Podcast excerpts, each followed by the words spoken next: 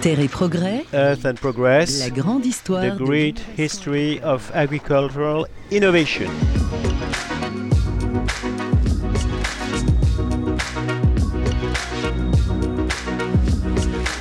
Bonjour et Good bienvenue au morning and welcome to Space 2020, the great meeting of the livestock in Rennes, which is held this year on internet because of COVID. It's a main moment for innovation for all the breeders and all the livestock people. Innovation, which is receives an award every year. Uh, Innov Space that attributes one, two, or three stars to the best innovations of the year. The list of the winners is posted on space.fr. This year, the Innov Space are, are celebrating their 25th anniversary.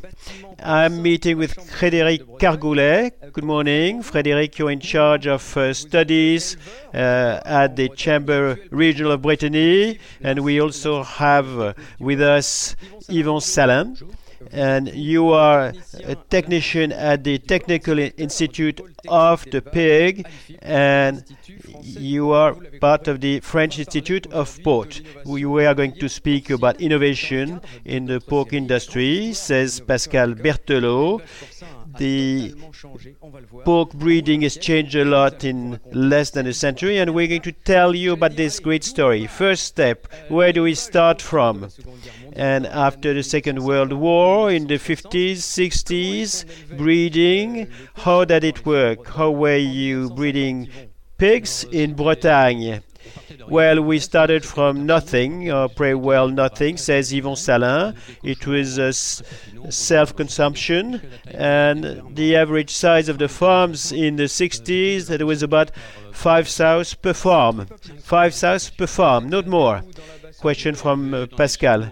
They were uh, bred in traditional barns, and sometimes uh, the livestock was specialized with uh, either breeding sows or uh, fattening the pigs. And this was the pig that was slaughtered at Christmas to make uh, blood sausage and ham.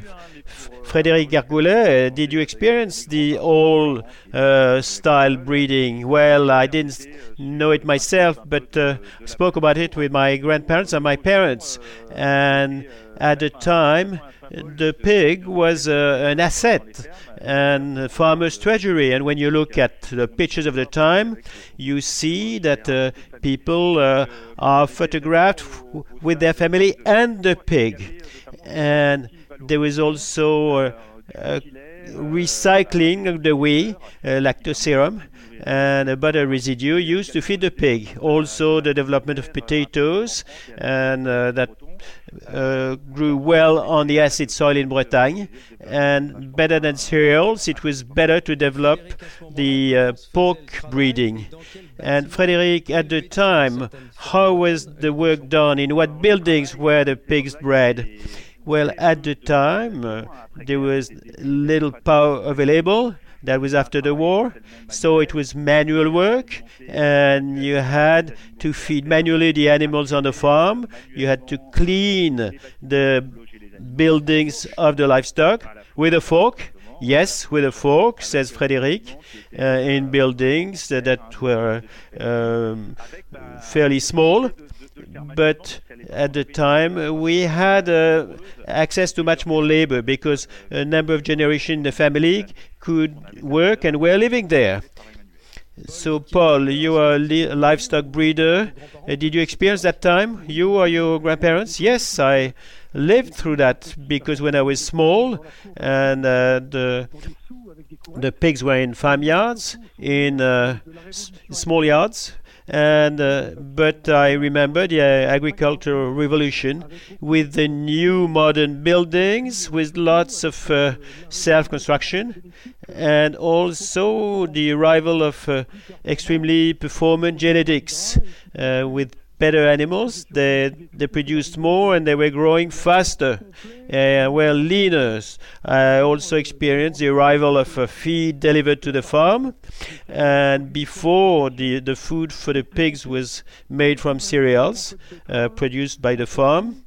And we were using a bit of beets, cabbage, and uh, what was left around in the farm. I remember the first trucks arriving to deliver uh, food in bags, in 50 kilo bags, and after the 70s, uh, there was the first silo where you could put five tons of feed. It's an old memory, but it's still there in my head, in my memory. So you experienced the major pork revolution in the 60s, and I guess you were very small at the time, Paul.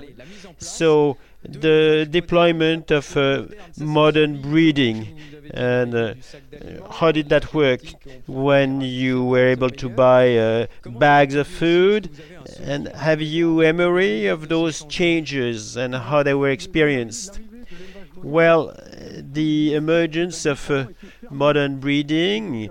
Uh, I experienced that because my parents were farmers, uh, plus they had to leave the farm because the owners wanted to take back his farm. So the only way for my parents, who were landless, was to find a place where they could uh, raise their family uh, and keep working in agriculture. So, as they did not have any land, they developed an above ground breeding system in the 70s.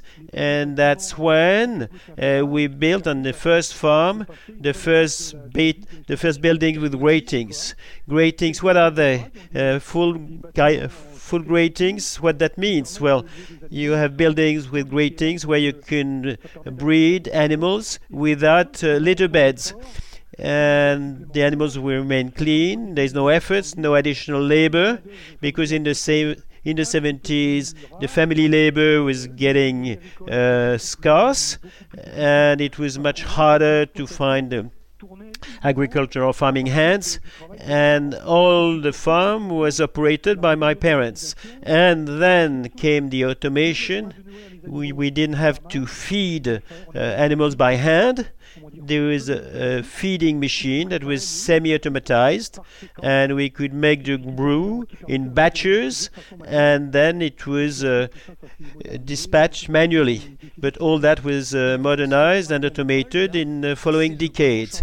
Even what Paul is telling us, says Pascal, is the great changes of the 70s, uh, rationalization, organization, inspired from Eastern countries.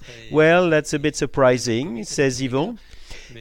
But indeed, in the beginning of the 70s and the, the years that were following the rationalization, rationalization plan, for pork breeding.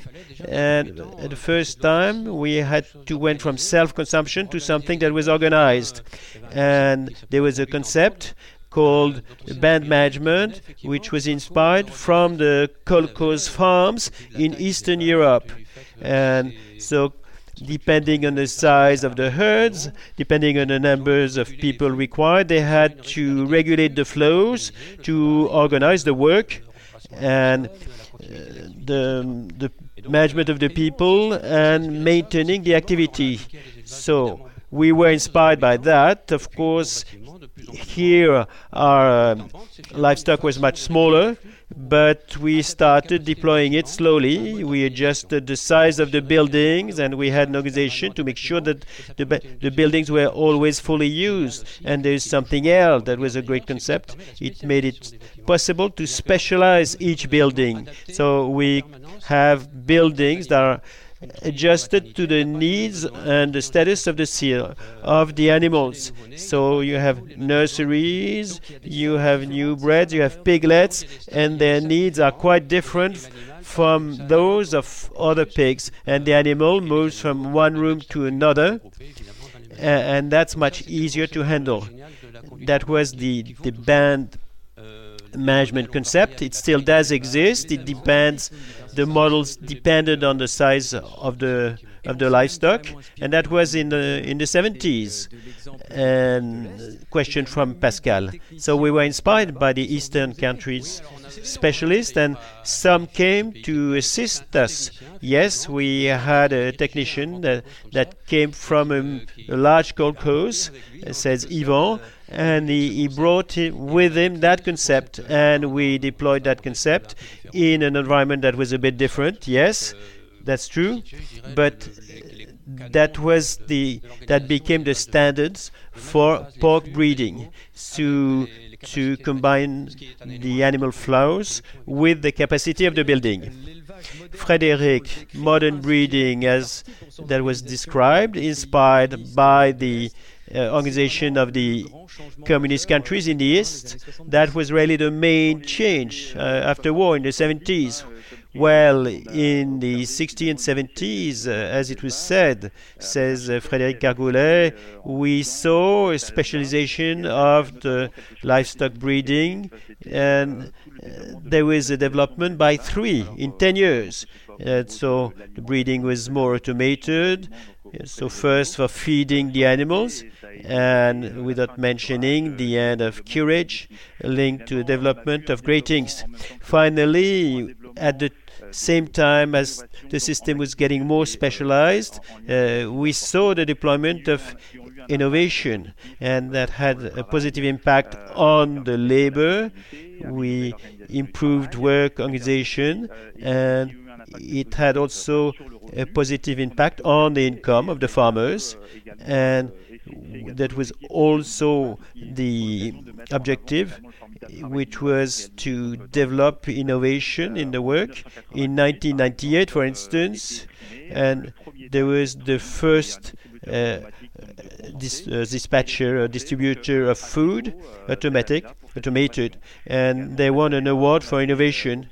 Also, we saw improvement in terms of automation and managing the ambience in the uh, uh, livestock building. We went from a static airflow, we were closing the shutters manually to manage the, the ambience in, in the livestock buildings and we moved we went to a dynamic venting system and we could manage uh, that with uh, ambient sensors and we have also uh, vent uh, fans that can uh, manage the the airflow. So, for instance, Sodalec in 1998 won a Ninov Award for its ambience regulator for livestock rooms. It was an MDX regulator, and then there was the uh, early developer of a number of reg regulations that were developed afterwards. Yvan Salin, well, to add to what Frédéric said, uh, on the top of automation and uh, the saving on labor. Because of the automation, there's something else that was very important in those technical improvements was improving the ambience and it was also the sanitary challenge. And it's it's very important today with all the epidemics that we've seen. We've seen that controlling the sanitary con conditions, and that's been facilitated by the uh, systems we have in France and in Bretagne. Closed buildings, compartmented buildings, because we rarely go from step to step, from building to building. Yes, there is a right path for the workers and for the pigs. And with uh, compartmenting, uh, we can, if there is a sanitary problem in one place, it's not transmitted somewhere else. Paul Offray, when you see in the 90s, we see that the uh, pig stands are more and more efficient, more and more digitized what does it look like in the 90s? Before getting to the major innovations of the 90s, there is something that's very important in the evolution of uh, pig breeding. It was the evolution of uh, pork genetics, and there was some major steps forwards in the 60s and 70s to produce leaner pigs, not as fat, and that meet better the needs of the consumers. What do you use in terms of uh, pigs? Well, uh, let's make it simple. We use the landrace and large white for sows and boars, and large white and a bit of Pietrain to develop the conformation. The other revolution in terms of uh, breeding in the 90s was the arrival of artificial insemination in the swine sector. It was already widespread for a very long time in cattle breeding, but it was confidential for pig breeding. So at the beginning of the 90s, we were able to facilitate the work of the breeders, uh, especially during the breeding period of sow groups. But so the modern uh, livestock breed, uh, breeding was developed at the beginning of 70s, and the development of the breeding in west of France and was boosted by the fact that uh, breeders had better buildings made in hard component concrete bricks. They were built with what before, Paul? But uh, the buildings were light structures and um, they were really in bad shape after 10 years. Fabro type. Question from Pascal. Yes, Fabro type, but they dropped that for uh, buildings in, built with hard material, bricks or concrete. And also, the buildings were better insulated to make sure that the animals are in a much more comfortable building and less temperature variations. So, the livestock of today was developed at the beginning of the 90s uh, with the new buildings, the use of new materials, and also something that was deployed very fast was the automation and all the IT evolutions that uh, enable us to have farms connected at all stages of the development of pig breeding and rearing. Well, Frederic, what are the Innov Spaces awards that are the best expression of the trends of today and tomorrow? What are today's innovation that will be the pig pens of tomorrow? What will, what will they look like? Well, Frederic, we mentioned the innovation that had a positive impact on the work and on the cost of the breeder. We saw that innovation developed around emerging technologies uh, for uh, environment, energy, and animal well-being. Can you give us an example? Question from Pascal.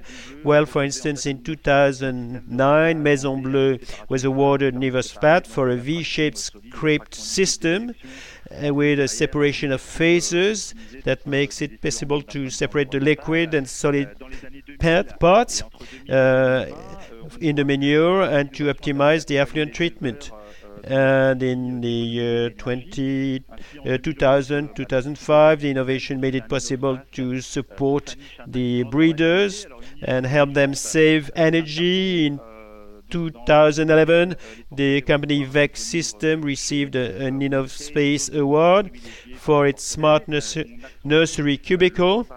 We also improved the heating in that in that area uh, for the nursery cubicle, and then that smart cubicle and brings provides a, an improved comfort and that way it's uh, you save money on heating for the piglets with less energy use. And uh, three years later in 2014 the company Nenufar received an InnovSpace award for its cover that uh, covers the slurry storage pits and the objective is to recover the uh, energy produced in the slurry pit. So that uh, creates a value for the bio biogas and is uh, used to save energy. Now, during the last three or four years, says uh, Frederic, many innovations concerned uh, uh, the more accuracy in agriculture and that's uh, improved with the use of digital tools. And in 2009, there were two Innov Space awards that uh, for the companies Copix and Romain on the monitoring of the animals based on images and cameras and a smart analysis of those images. So you can uh, Uh, identify the behavior of the animals thanks to cameras in the pig stands. Definitely, it's an objective. In terms of uh, uh, monitoring the breeding, and this will go together with animal well-being. Yvon Salin, question from Pascal Bercereau. Uh, right now, what are the trends in terms of uh, developing the pig breeding of the future? Is that still the band management, or is there a different model? No, this is a standard. It hasn't changed yet. It's very flexible. It has lots of qualities, and I think we're going to keep that. But the major revolution that's coming around is the digital digital revolution. Frederick mentioned it. It will open up huge opportunities for monitoring by the breeding meaning that uh, we'll be able to control many things on a very smaller scales with more accuracy and you can monitor the animal and not the herd yes we'll be able to monitor the animal need. The food need of each animal We'll be able to uh, identify problems that happen to one animal and not the whole herd review its its behavior and all that you can do with the sensors and the digital revolution. Yes it's uh, being deployed. Solutions are not always mature or robust but quite obviously uh, 10 years from now a lot of new functionalities will be developed. And for both uh, the management of the livestock and uh, automated management of the buildings, the monitoring of all the instruments, because all these connected devices will break down. They'll have to be controlled as well, self-controlled. So all this is being uh, work in progress because Frederic mentioned a number of processes and uh, that are still uh, pilot uh, projects, uh, but they have to become more robust to finally take off. But obviously, that is the main trend for the next 10 years. Uh, Frederic, you mentioned about uh, saving energy, environment, uh, says Pascal. So the individualization, monitoring the pig uh, breeding, if still if we use the, the band management, you have to follow the animal from birth to the slaughterhouse. And you, Paul, for you, what's the main ingredient in those changes?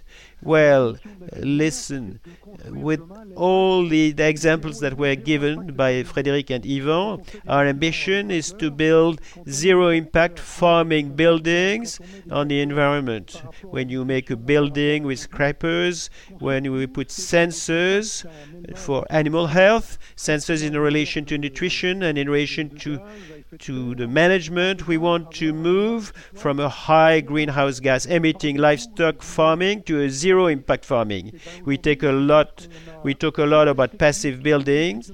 I think that nowadays we have all the techniques needed to develop livestock farms that can produce energy and not longer use it and that will control everything from A to Z to respond much better and much more accurately to societal and regula regulatory requirements. I think that this revolution is not over yet. There is the emergence of new technologies that will make it possible to be much more accurate. And the uh, livestock of tomorrow will be much easier. And we can say also that there is another challenge that we'll have to meet in years to come is to make sure that the livestock of the future, uh, like uh, in the last during the last four or fifty years, will integrate all the de- new technologies and to make sure that the breeders can make a right living, a proper living. So, Yvon Salin, and can you add something to what Paul said? I think that the greatest quality of this sector and of pig farming in general is its high flexibility and meet the demand of society. In the 60s, the deployment we talked about was to produce feed. That was the end of the wars. People had to be feed, to be fed, and production increased a lot and we created an environment problem by uh, geographic concentration in Bretagne. We were able to find technical solutions to manage the flows uh, that we could produce uh, acids and management of ammoniac. Right now, there is a strong demand on animal well-being. Of course, in the future, uh, we will have to meet that need in terms of uh, and this request, this demand from society to produce better and meet the well-being of the animal. And we'll have to develop new solutions. Well thank you all to listening to us. Thank you paul. Thank you yvon. Thank you frederic you can follow us on space.fr and the mobile app. See you soon. Mobile. À bientôt